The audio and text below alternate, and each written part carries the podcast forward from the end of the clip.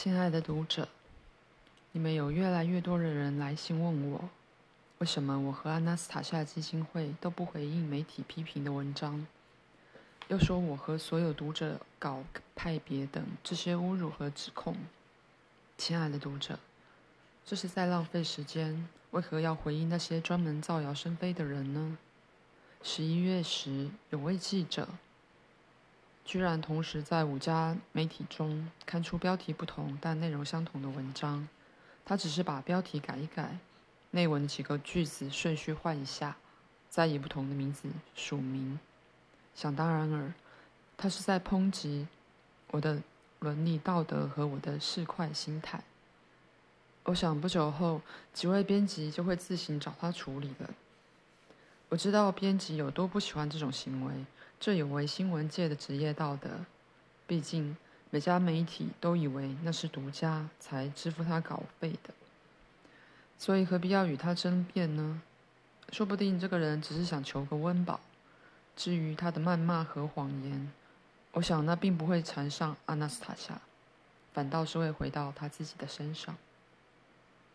阿纳斯塔夏已经成为热门的话题，自然会有多家媒体试图利用它来增加销量。毕竟，各位亲爱的读者，你们已经超过一百万人了。你们想看看，如果我在订阅五万份的小报上发起论战，你们自然会想要买来读一读，这样他们的销量就会大增。所以没有必要和他们争论，你们自己清楚自己是不是在搞派别就好了。如果有出版品侮辱了你，最好的回应就是拒绝订阅。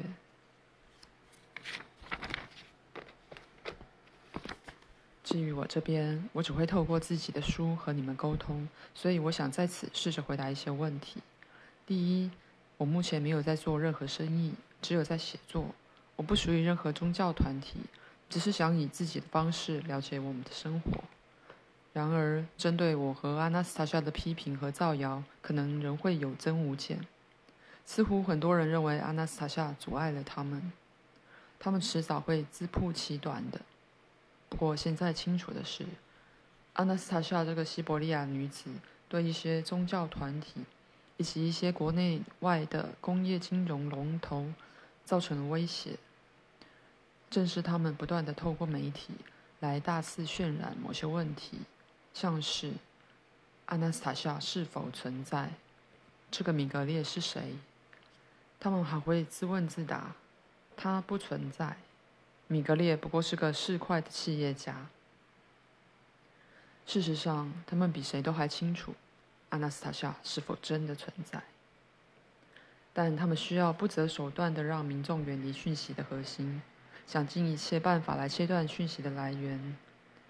他们试图控制讯息的传播，如果做不到，就要毁掉它。他们似乎比我们更擅长且更快地评断阿纳斯塔夏所给的讯息。他们甚至会嘲笑那些质疑阿纳斯塔夏真实性的人。你们自己想想看，难道广播电台的听众会去怀疑电台存不存在吗？当那些看似聪明的人陷入存不存在的问题漩涡时，伊尔库茨克。托木斯克，新西伯利亚州早就有大量的雪松子买卖和出口，并以此换取外汇了。根据新西伯利亚和托木斯克的报告，这些都是由中国的代理商经手。一九九九年是许多地区雪松子盛产的一年，但是新西伯利亚药厂的雪松油产量并没有增加，雪松子供不应求，雪松子被西方拿来做成。昂贵的药物，他们还处心积虑地隐瞒药物的主要成分。亲爱的读者，还记得我在第一本书中曾提到雪松子是怎么被运到国外的吗？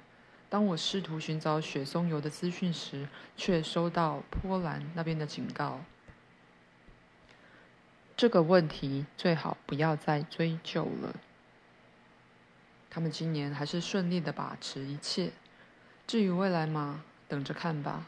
我会在下一本书谈到阿纳斯塔夏准备了什么惊喜。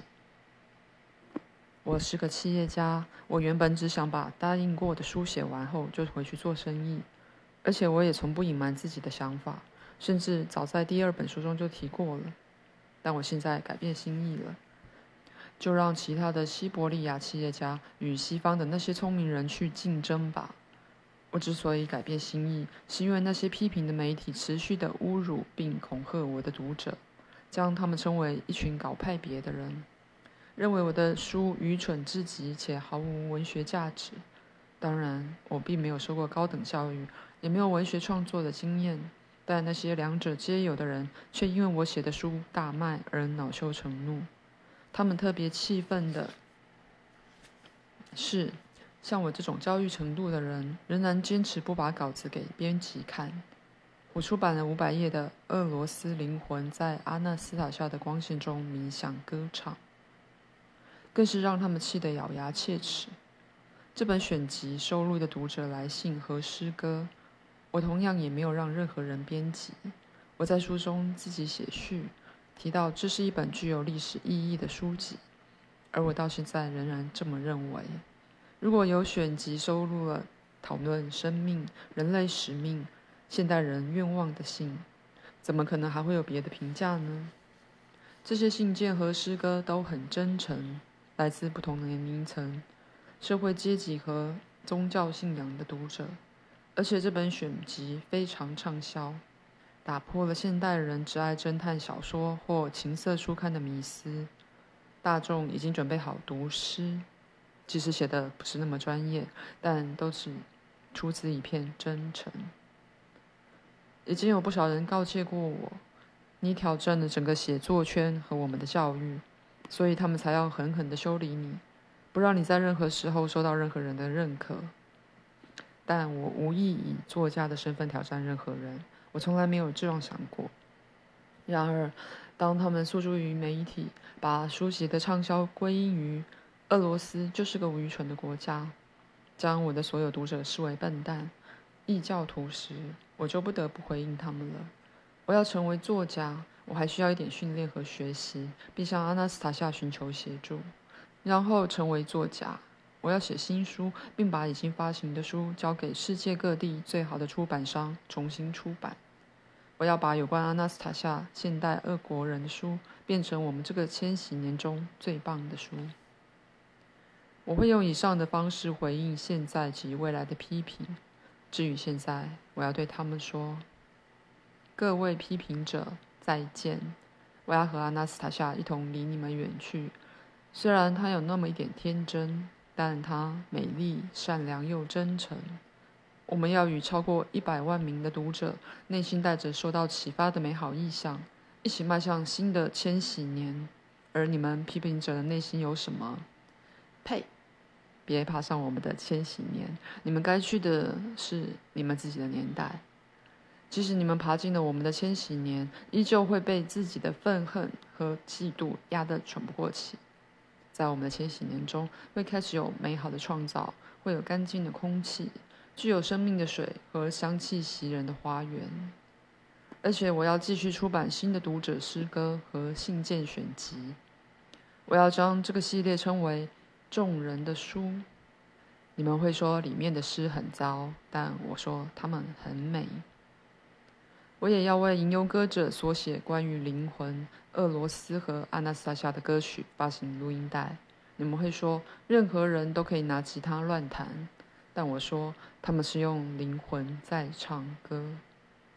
最后，我要用阿纳斯塔夏的话说：银河中没有任何一条弦能够发出比人类灵魂之歌更好的声音了。亲爱的读者。再次恭喜各位迈入我们的千禧年，也恭喜你们在地球上的美好创造即将开始。我们到底是谁？是我下一本书想取的书名。敬此，弗拉迪米尔·米格列，未完待续。